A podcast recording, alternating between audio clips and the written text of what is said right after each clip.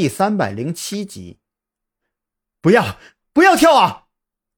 张扬大声呼喊着，他想要冲上去拦住那个身影，可脚下却如同生了根一样，怎么迈都迈不开步伐，只能眼睁睁看着那道身影走到教学楼顶的最边缘，然后张开双臂，从楼顶一跃而下。血液缓缓地流淌，周围的花坛上也迸溅着红白相间的粘液，血腥味儿浓郁到刺鼻。躺在地上的他，瞳孔缓缓地扩散开来，却始终直视着张扬，仿佛要将他的灵魂吸入到空洞洞的眼眸之中。慌乱、惊恐、不安，太多的负面情绪涌上心头。张扬只觉得心脏一阵绞痛，仿佛被什么东西用力攥住，不停的挤压着，挤压着。张扬，闭上眼睛，你看到的、听到的全都是幻觉。彭璇的声音忽然在耳边炸响，张扬下意识的闭上了双眼，努力调整着自己的呼吸，希望能够以此来减轻心脏的绞痛。就在张扬闭眼之后。他听到了钝器击打在肉体之上的声音，紧接着就是换气扇打开的嗡嗡声。没事了，我打开了换气扇，空气里的致幻药剂很快就会消散掉。你闭着眼，不要睁开，不管听到什么声音都不要睁开。记住，我没有让你睁开眼之前，你所感觉到的都是假的。彭璇趴在张扬耳边低声呢喃着。他伸手将张扬的头揽入怀中，希望用自己身体的暖意缓解张扬在致幻药剂作用下萌生的恐惧。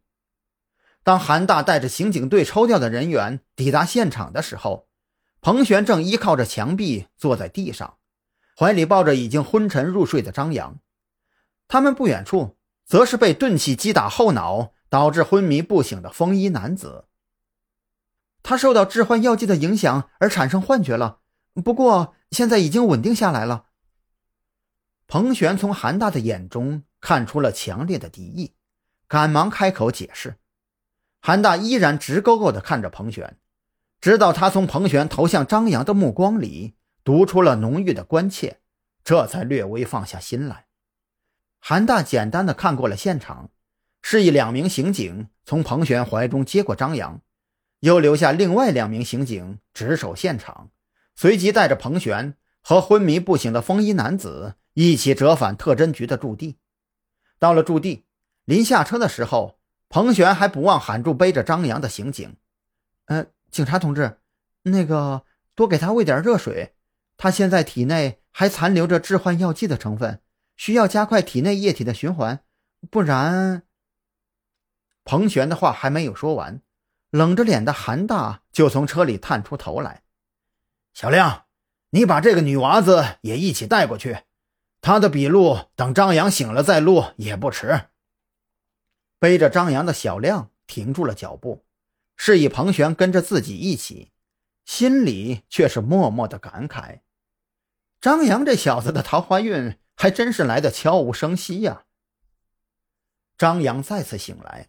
就感觉到脸上有什么东西在来回的擦拭，下意识抬手去抓，却抓到了彭璇拿着热毛巾的手腕。呀，你醒了！彭璇不觉得有什么尴尬，甚至还觉得有些理所当然，擦拭的动作也格外温柔起来。我，我睡了多久啊？张扬撑着身子从床上坐了起来。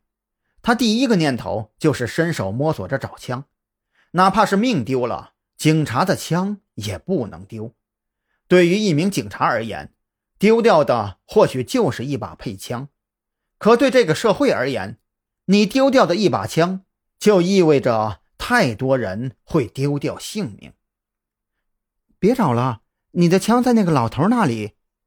彭璇忍不住笑道：“老老头。”张扬不由得纳闷起来：特侦局什么时候多了个老头啊？